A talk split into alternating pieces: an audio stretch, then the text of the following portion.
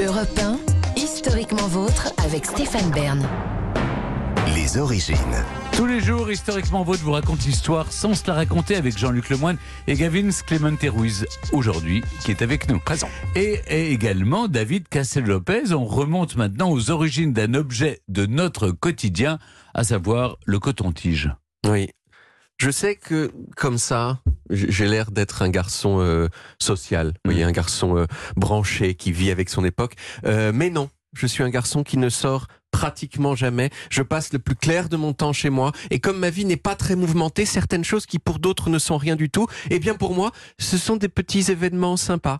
Compacter la bouteille de Volvic quand elle est finie. Et appuyer sur Start sur mon lave-linge séchant ultra performant de marque allemande, manger un, un yaourt que j'ai fait moi-même avec ma yaourtière et c'est là que je voulais en venir, mettre dans mes oreilles un de ces petits bâtonnets et m'auto-chatouiller pendant quelques secondes avant d'aller dormir. C'est un rituel que j'aime suffisamment pour avoir investi dans une boîte spéciale pour les ranger. Regardez, je vous l'ai amenée, elle est ici. Euh, c'est, vous, vous appuyez au milieu comme ça, voyez, et le fond se soulève pour Oh. faire apparaître des cotons-tiges qui se présentent comme une sorte de fleur.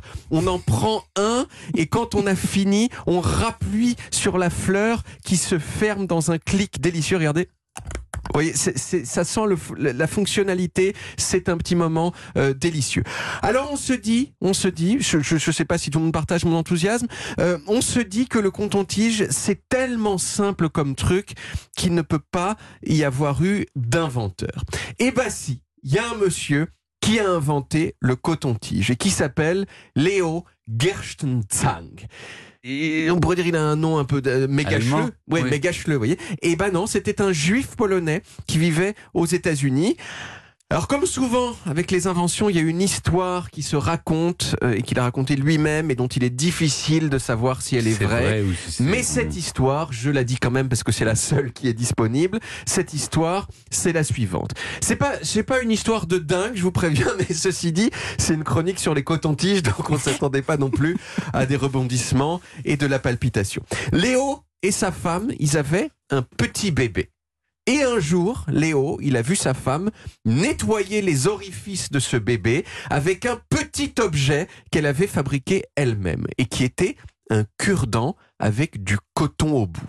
Et Léo, là, qu'est-ce qu'il a fait? Il a fait quoi? Il a dit un cure-dent avec du coton au bout Non, non, ce n'est pas possible. Il faut impérativement que j'invente le coton-tige. Voilà. Alors il a probablement pas dit ça de façon euh, aussi intense, voyez, euh, mais je fais ce que je peux pour mettre du drame dans une histoire où il y en a pas. Léo donc, il a inventé le coton-tige. Et il avait remarqué que sa fille, euh, son petit bébé, euh, elle rigolait quand on utilisait des cotons-tiges sur elle. Donc il a appelé son coton-tige le baby gay, ce qui veut dire bébé joyeux, même si aujourd'hui, d'après ce que j'ai pu lire sur Internet, eh bien ça désigne plutôt dans la communauté homosexuelle américaine quelqu'un qui vient de faire son coming out et qui n'arrête pas d'en parler. Voilà, on appelle ça un baby gay. Voilà. Ça a été un succès. Le coton-tige. Euh, J'ai lu dans un article sérieux qu'en 2017, il s'en était vendu 543 milliards dans le monde. Je suis obligé de dire que ça me paraît beaucoup parce que 543 milliards de coton-tiges, ça fait 72 coton-tiges pour chaque personne du monde sur l'année. Euh, tout le monde, hein, même les gens sales et même les gens qui n'ont pas de bras. Donc à prendre avec des pincettes ce chiffre de 743 milliards. Et puis il y a cette chose assez incroyable avec le coton-tige, c'est que la principale utilisation qu'on en a, c'est de se le mettre dans les oreilles, alors qu'il est spécifiquement dit sur la plupart des boîtes de coton-tige que précisément, il faut surtout pas se les mettre dans les oreilles, notamment parce que si vous allez trop loin avec, vous pouvez vous faire super mal. Mais tout le monde s'en tape, moi le premier, et je suis sûr que euh, vous aussi. Non, vous faites attention Fais avec les attention parce que j'ai lu ça aussi. Mais donc, voilà, il faut pas les euh, mettre. Donc je vais pas trop loin. Vous, Gavin? Oui, juste au bord. Juste au Oui, bord. juste au bord, mais c'est moins agréable, c'est moins sympa, et donc la saleté s'installe. Euh, je, vous, je finis par vous dire quand même que le, le coton-tige euh, a une actualité. Et cette actualité, c'est que on s'est rendu compte il y a quelques années que le coton-tige c'était nul euh, pour, Bah, euh, pour la, planète. bien Voilà. sûr, parce, Parce que... quand vous les jetez, ensuite ils se retrouvent sur le visage des poissons, et comme les poissons n'ont pas de bras, eh ben ils restent avec le coton-tige dans leur visage pour toujours, euh, ce qui est triste. Heureusement, la puissance publique est venue à la rescousse et dans l'Union européenne, c'est à présent interdit de vendre des cotons-tiges en plastique et d'ailleurs c'est interdit de vendre n'importe quel objet en plastique à usage unique.